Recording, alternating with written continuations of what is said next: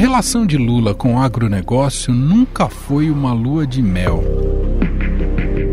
As últimas eleições presidenciais ajudam a elucidar essa incompatibilidade.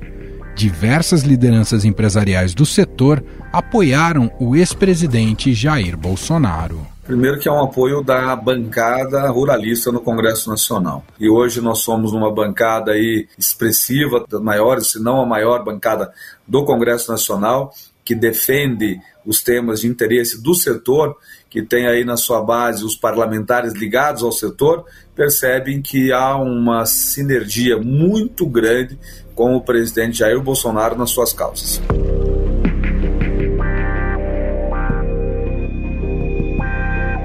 Recentemente, essa rusga entre ambos os lados ficou evidente durante a realização da AgriShow, a maior feira de negócios do setor no Brasil. A organização do evento desconvidou o ministro da Agricultura, Carlos Fávaro, do PSD, para participar da abertura do evento. É o fato de ter um evento político é, na abertura da feira pudesse ter alguma animosidade. Então, o presidente da feira pediu se eu poderia ir no momento seguinte, não que na abertura. Eu entendi o recado e aí é, vou me ater a ficar trabalhando e cuidando do meu papel como ministro. Em uma outra oportunidade, eu visito a Grishow.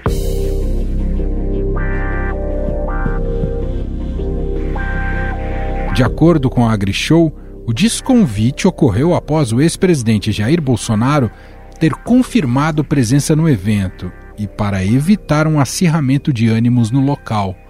O convite a Bolsonaro partiu do governador de São Paulo, Tarcísio de Freitas, já que o evento ocorreu no interior do estado, em Ribeirão Preto. Começou hoje a maior feira do agronegócio do Brasil, uma das maiores do mundo, é o AgriShow. O ex-presidente Jair Bolsonaro foi junto com o governador de São Paulo, Tarcísio de Freitas. O governo federal disse que foi desconvidado e não mandou representantes.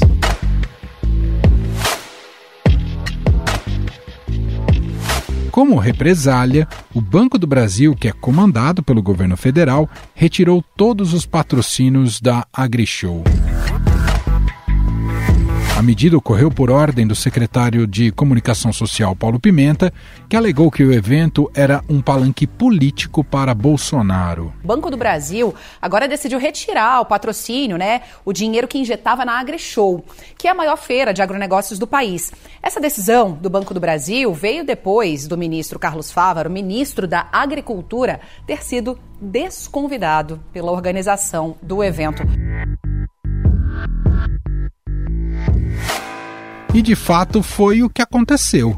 Diante de seus pares, Jair Bolsonaro usou o microfone para criticar o atual governo.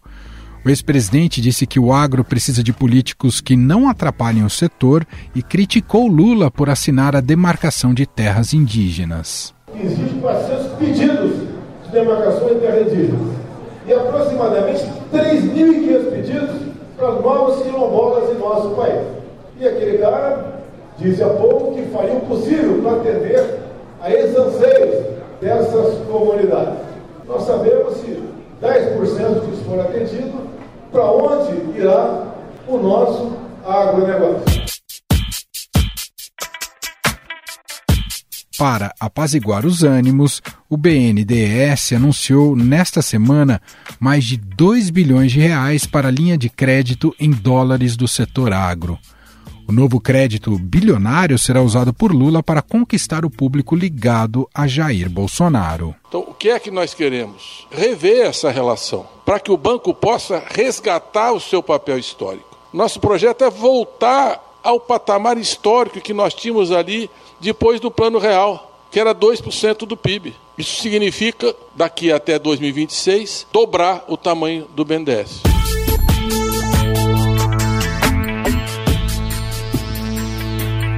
No entanto, esse bate-cabeça com a AgriShow está longe de ser o primeiro estranhamento de Lula com o setor.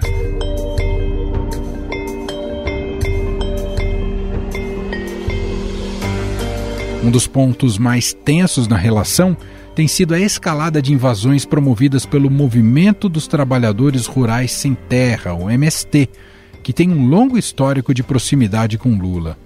Desde o início do ano e com mais intensidade no chamado Abril Vermelho, o MST invadiu até uma área de pesquisas da Embrapa em Pernambuco. áreas produtivas da Suzano também foram ocupadas no Espírito Santo. Mesmo com ordem de desocupação determinada pela Justiça, integrantes do Movimento Sem Terra mantêm invasões de terras produtivas no sul da Bahia.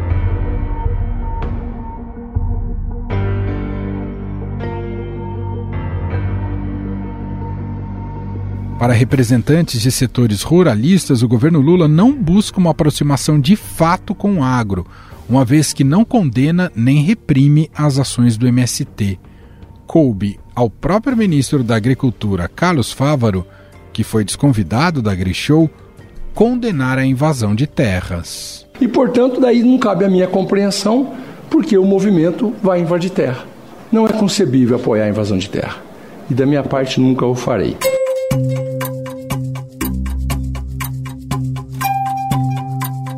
Por causa dessas invasões do MST, a bancada ruralista no Congresso Nacional quer implantar uma CPI para apurar essas ações.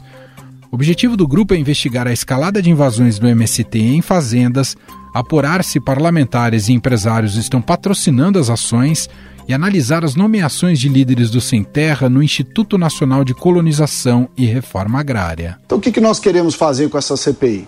É investigar quem organiza, quem financia, porque essa turma circula de região para região, equipes, etc. É, elas vão sempre, nesses casos todos, elas vão sempre em grupo. O que, que eles pretendem? Em vários estados ao mesmo tempo: Bahia, Mato Grosso do Sul, São Paulo.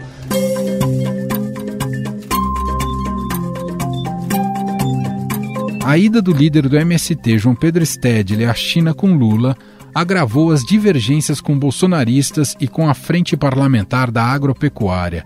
Como mostrou o Estadão, Stedley foi ao encontro com o presidente do país asiático Xi Jinping após anunciar que as invasões de terra continuariam em abril. Afinal, o quanto a polarização política atrapalha o desenvolvimento do agro? Como o setor tem evoluído ao longo dos anos e por que é importante o governo estreitar essas relações? Sobre estes temas, nós vamos conversar agora com o economista da MB Associados e colunista aqui do Estadão, José Roberto Mendonça de Barros. Olá, Mendonça, seja muito bem-vindo, tudo bem? Tudo bem, Manuel. Um prazer falar com você mais uma vez. Mendonça, a gente observa que a polarização política já interfere na relação do setor agro com o governo. Isso ficou explicitado na AgriShow, né, com desconvite ao ministro da Agricultura e a presença do ex-presidente Jair Bolsonaro. Nessa quarta-feira, o BNDES anunciou uma nova linha de crédito para o agro no valor de 2 bilhões de reais. E o próprio presidente do Banco de Fomento, Aloysio Mercadante, fez questão também de provocar o governador de São Paulo, Tarcísio de Freitas, alimentando ainda mais essa disputa. Então eu queria começar a nossa conversa te perguntando sobre isso, Mendonça, quanto essa contaminação política pode atrapalhar o desenvolvimento do setor? Olha, ela, antes de tudo, é lamentável, né? E pela forma como tem se verificado. Uh, eu acho que não é uma coisa decisiva, o setor vai continuar andando para diante, mas é, uma, é um ruído totalmente desnecessário. Existe, na verdade, quando você fala no setor agro, eu acho que é útil, no aspecto que nós estamos conversando, separar em dois grupos. Dos grupos ligados ao setor agro, de um lado, os produtores, propriamente dito, é fazendeiros, numa boa medida, né, uh, e eles têm uma visão internacional, em geral, muito mais limitada. Tem uma visão muito mais olhando aqui para dentro. É como se dissesse assim, Manuel, Uh, tem que comprar do Brasil, então eles têm que aguentar desmatamento, eles têm que aguentar qualquer problema e etc. São mais conservadores. Parte desse grupo é que deu suporte àquele movimento na AgriShow. Por outro lado, tem o, todo o grupo que é, seja por ser acionista, seja por estar mais próximo com o fornecedor, mais ligado aos transformadores, aos operadores, às tradings, às indústrias que processam produtos do agro, ficam muito aflitos com essa polarização, porque percebem que uh, esse setor só foi adiante porque está muito ligado ao resto do mundo.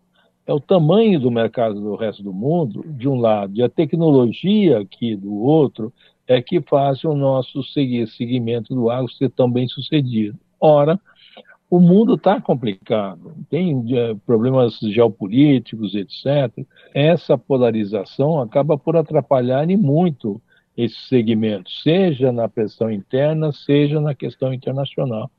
Né? Do ponto de vista do agro, o que é relevante é uma posição tipo Índia, tipo França, ou seja, de ser capaz de entender o que está acontecendo no mundo, mas de negociar e comerciar com todo mundo.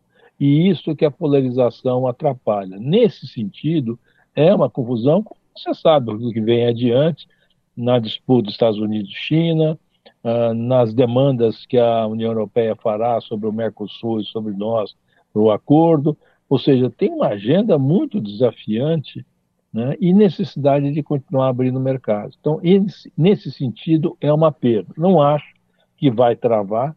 Esse segundo grupo está muito menos, está muito mais preocupado com esses conflitos. E que gostaria, junto com o ministro, de estabelecer um modo de vivendi construtivo com o governo, olhando para diante e visando o crescimento da, do agro na sua primeira resposta, o senhor já dá uma chave também importante de visão, de a gente não olhar para o agro como um bloco monolítico, como se não. corresse totalmente juntos, ideologicamente, inclusive como estratégia de mercado também, não é, Mendonça? É totalmente verdade, Manuel, e em vários cortes. Um outro corte. A maior parte, eu diria hoje, a imensa maioria dos produtores, dos fazendeiros, é extremamente ciente da sustentabilidade, da necessidade de preservação do meio ambiente, da recomposição de matas ciliares e coisas assim. E tem um grupo menor, mais próximo ali da região amazônica, né, que acha que é isso mesmo, né, tem que derrubar o mato e tem que ir adiante, o que é um problema enorme para nós. Mas a imensa maioria não compra essa pauta muito típica do governo anterior, e seja o que Deus quiser, vamos adiante. Mas ela está presente num pedaço, eu acho que é franca minoria. Mas em algumas associações ele tem voz e, portanto, repercute e faz. No fundo, o que tem por trás, né, no desejo de continuar, é a percepção. Muitos fazendeiros, e certamente de boa parte dos operadores, de que a gente só continuará crescendo de bem com o mercado internacional, que envolve estar tá mais de bem ainda com a sustentabilidade. Isso inclui a Amazônia e continuar no que já vem acontecendo, desenvolvimento de tecnologias e de produtos francamente amigáveis com o meio ambiente. Mendonça, nas suas últimas colunas no Estadão, o senhor demonstra de que maneira o agro tem se sofisticado nos últimos tempos. O senhor já deu algumas pistas nessas, nessa nosso início de conversa e, e como uma suposta oposição com a indústria é, além de um erro, uh, não traz benefícios para o setor. Eu queria te ouvir qual o retrato que o senhor captou do agro brasileiro recente. Olha, é, o retrato é de um desenvolvimento tecnológico continuado, com sustentabilidade,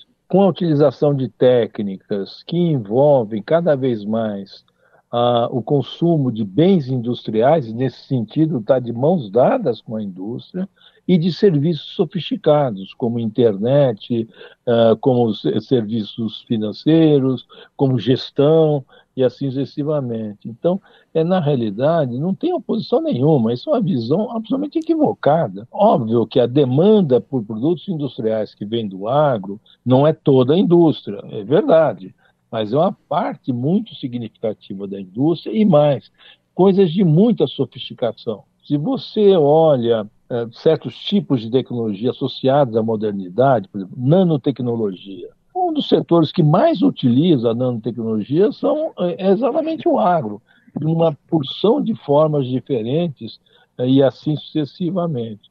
Então, é, é o contrário. Né? É, é, a nossa vantagem comparativa na produção agropecuária estimula, vem estimulando o crescimento industrial, não resolve todo o problema da indústria, mas o faz de uma forma de crescente nível de tecnologia. Desculpa te fazer uma pergunta que pode parecer muito tese, que eu acho que os, os senhores devem discutir muito isso na academia, mas qual é o nível de protecionismo ideal nessa relação com o agro, Mendonça?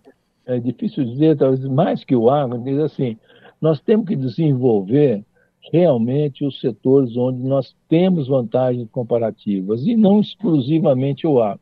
Corre que lá nós temos, por uma junção da natureza favorável, com a competência e operosidade das pessoas, com as escolas eh, formando gente, com a inteligência e com realmente o, o empreendedorismo de disputar mercado lá fora, construiu.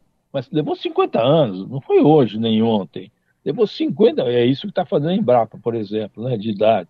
Né? Levou 50 anos para construir um sistema que é competitivo. Na indústria foi feito o contrário. A maior parte da indústria se fechou ao resto do mundo e ficou presa aos limites do mercado interno e aí fica patinando e não consegue ir adiante. Eu acho que assim, o protecionismo ele é ruim ao longo do tempo exatamente porque não estimula a competitividade, não estimula a tecnologia, não estimula a disputa, e vale para todos os setores. Então, lá atrás, realmente, a agricultura da partida, especialmente via crédito, via pesquisa pública e, de, de, assistência técnica, ela foi muito ajudada no começo, mas depois se libertou disso. Tanto que tem uma coisa que pouca gente olha, a OECD faz todo ano um cálculo para as grandes regiões produtoras agrícolas, quanto que o governo ajuda ou dá de subsídio em relação ao valor da produção. Né? Na média da Europa, Estados Unidos, China vai para é, entre 10% e 20% do valor da produção. Aqui no Brasil, 2%. Apenas 2%. Tá certo? Então, anda sozinho mesmo. Porque, como vou dizer, a chave e o, e o Estadão é, é, é, um, é, um, da imprensa dos que mais entende isso, né, que o que faz de para frente é conhecimento e produtividade. É como estudar, é como se formar, como aprimorar. Isto o agro aprendeu a fazer, uh, alavancando o que nós somos né, na origem como recursos naturais. E, em vez dessa coisa de querer associar recursos naturais a atraso, a torcer o nariz, é o inverso ainda mais no mundo em que o aquecimento está nos ameaçando a todos, né, a produção de coisas sustentáveis é, tem muito, mas muito mesmo a, a, a, depender da adequada utilização de recursos naturais. E isso nós sabemos fazer bem. Diante do que o senhor falou, como é que o senhor observa nas intenções do, do governo voltar a incentivar a produção de carro popular. É anacrônico em termos de agenda? Totalmente. Uma das coisas que tá, começa a incomodar cada vez mais no governo é querer é, reeditar né, coisas de 30 anos atrás, que até pode ter dado de algum jeito certo 30 anos atrás, o carro, o carro popular nem isso, né, é, tanto que ele não se sustentou, uh, e que não tem cabimento está se falando, daqui a pouco vai reaparecer um programa naval, que nós temos péssima lembrança dessas coisas. Né? Essa coisa do carro popular não faz o menor sentido, né? não, não é coisa do futuro. E nós temos, você vê a, a, a estreiteza de entendimento que muitas vezes tem. Nós temos, no caso do automotivo, uma solução uh, tecnologicamente avançada factível, porque já é produzida, e competitiva, que é o carro híbrido etanol. O carro híbrido etanol põe no ar o menor volume de gramas de CO2 quando comparado com o carro elétrico que roda na Europa. Nós temos o carro mais bem é, desenvolvido do mundo em matéria de poluição, que não exige plataforma de carregamento tomada pelo Brasil todo, porque cada posto de gasolina tem, tem o híbrido, é mais barato que o carro elétrico, mesmo os mais baratos do carro elétrico, contribui 100% para o meio ambiente, ou está na mão o que é, e vai querer resgatar, daqui a pouco vai querer o pé de boi, é isso? É, é, e a indústria não quer, que esse carro dá prejuízo para a indústria. Você vê que é uma... Então, eu acho que nós estamos com um problema complicado, essa coisa de querer reeditar como se 2003, 2010 tivesse sido o paraíso da Terra, que não foi. Teve um bom crescimento, etc, etc, mas se tivesse sido, não tinha deixado a herança desastrosa que veio depois. Né? E querer trazer isso tudo de volta, eu acho profundamente preocupante, tá certo? E ruim do ponto de vista da própria indústria, que se quer ajudar. Voltando ao agro, há potencialidade de maior participação no, no PIB, no setor do agronegócio? E o senhor vê o governo atento a isso, Mendonça? Olha, essa, esse aumento de participação direta e indireta já vem acontecendo. O número com o qual todos trabalham, e eu creio que você uh, conhece, é que se eu pegar 15 anos atrás, as estimativas eram que, direta e indiretamente, isto é, todo mundo, tudo que vai para a produção e tudo que transforma a produção, o agro representa, representava algo como 22% do PIB, e isso hoje está tangenciando 30%, que é muita coisa. Foi a simples razão que o agro nunca parou de crescer, nunca, enquanto que a indústria não cresce eh, eh, na sua média há muito tempo. Mas o pedaço da indústria que liga ao agro cresce e cresce muito. Isso é verdade do ponto de vista mais geral. Eu te dei dois exemplos né, da indústria química, eh, da parte do, da, e, de, e, de, máquinas, a, a, importância de servir o agro, poderia dar outros. Uh, um terço dos caminhões produzidos no Brasil só são produzidos porque tem carga agrícola para transportar, senão eles não seriam produzidos. É uma coisa razoável, né, e assim vai. Se continuar assim, vai continuar aumentando sim. Porque de um lado você vê que não para de investir e de aumentar, e de outro lado vê, por exemplo, muitas críticas à limitação da infraestrutura, é porque ah, o setor água não para de crescer. Né? Nós, nós saímos do zero e hoje estamos indo para 30 milhões de toneladas de exportação pelo Arco Norte. Isso não tinha 15 anos atrás. Neste momento, fazer a comercialização da safra de, do verão de soja e a de milho, que vai entrar já já, está um sufoco. Por quê? Porque a produção é gigantesca. Então a produção, a, a infraestrutura vai correndo atrás, mas não consegue chegar, porque não é porque ela não avança, né? tem avançado, mas é que a produção cresce numa velocidade tão alucinante, está sempre faltando. E é então, é nesse sentido continuar. que o governo precisa se aproximar do setor, então, não claro, é? Claro, evidentemente, é uma fonte de crescimento que não pode ser jogada fora. Além do que, está aí uma das fontes de poder responder, como eu já mencionei, à questão energética, ao desafio do clima e a coisa Então, tem que se aproximar. E, nesse sentido, ficar né, de alguma forma acomodando as loucuras do MST, os, os disparates que estão sendo. Não faz o menor sentido. É uma coisa que não tem o menor, o menor sentido. Em vez de buscar pautas e agendas né, em que poderiam somar. Por exemplo, eu acredito que seja verdade, o MST está sempre dizendo dos seus 200 mil toneladas de, de arroz orgânico que produz, ótimo, maravilha, que produz a 400. O Brasil consome mais de 10 milhões, será muito bem-vindo. Né? E agora, uh, estimular a invasão, não estimular, mas admitir, passar pano, passar a mão na cabeça de invasão de terra por de terra da Embrapa, é uma insanidade de tal magnitude, não faz o menor sentido. Uma pauta desse tamanho, que já teve seu tempo há 40 anos atrás, 50 anos atrás. Hoje ninguém está preocupado com isso. Não é mais um problema significativo, não tem, não, não tem mais a situação. Eu acho uma coisa inacreditável. A gente identifica, Mendonça, só para a gente fechar, o governo se colocou para si uma espécie de armadilha ao apostar muito nesse revanchismo, seja Eletrobras, marco do saneamento, estamos falando aqui das invasões do MST, enfim, essa disputa com o agro, tudo isso é só uma armadilha para o governo, Mendonça? Eu acho que ele não percebe, mas está entrando numa armadilha, né? Suponho que não esteja percebendo, porque não teria mudado de comportamento. Parece óbvio que se quiser avançar nesta pauta de uma minoria, vai dar errado e vai jogar fora, ou atrapalhar, ou atrasar coisas que estariam ajudando a voltar o investimento e a crescer. O setor elétrico, o próprio agro, saneamento, que é um negócio fundamental do ponto de vista social, certamente será muito mais bem gerido na mão de, de, de empresas privadas. Tem um monte de dinheiro e um monte de projetos para fazer isso, e ficar com essa pauta regressiva que vai perder, já perdeu no, na Câmara, vai perder no Senado e talvez perca no, no, no, no Supremo. É, é, desgaste puro, é perda pura. Para querer passar um pano para empresas estatais que não estão conseguindo ir adiante, só muitas vezes associados a interesses localizados. Na Boa Terra, por exemplo, não tem cabimento um negócio desse.